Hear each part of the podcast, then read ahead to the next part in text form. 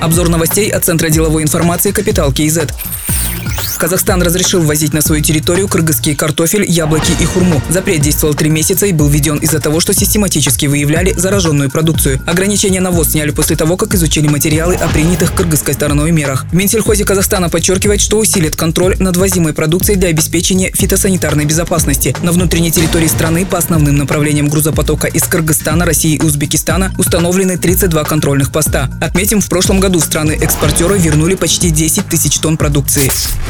Беларусь могла бы покупать казахстанскую нефть напрямую и надо активизировать обсуждение этого вопроса. Об этом президент Беларуси Александр Лукашенко сказал на встрече с послом Казахстана Ирмухаметом Миртасбаевым. Также глава Беларуси сказал, что их интересует большой список товаров, начиная от хлопка и заканчивая металлами. В прошлом году товарооборот между странами почти достиг 900 миллионов долларов. Это на 30% больше, чем в 2017 году. В Казахстан поставляют молоко, молочные продукты, тракторы, мебель, грузовые автомобили, лекарства, сахар, мясные продукты. Беларусь покупает нефтепродукты, уголь, рельсы, семена льна, хлопковое волокно. В Казахстане работает 256 компаний с белорусским участием. В Беларуси 45 совместных предприятий.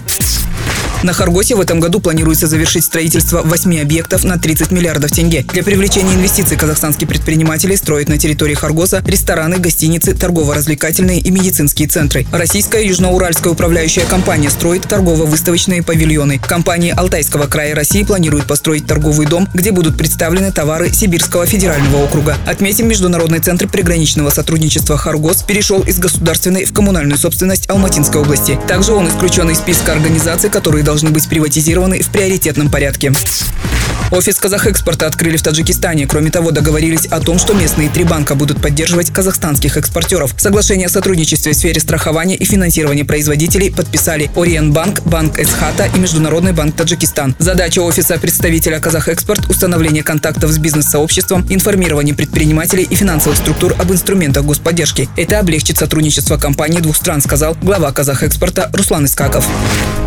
Государственный центр поддержки национального кино объявил конкурс кинопроектов. Заявки принимают с 23 мая по 1 июня. После этого в течение пяти рабочих дней состоятся заседания экспертного совета. Результаты конкурсного отбора будут размещены на сайте фильмказахстан.ком. Выбранные проекты получат финансовую поддержку. В центре отметили, что в законе прописаны условия, при котором фильм признается национальным.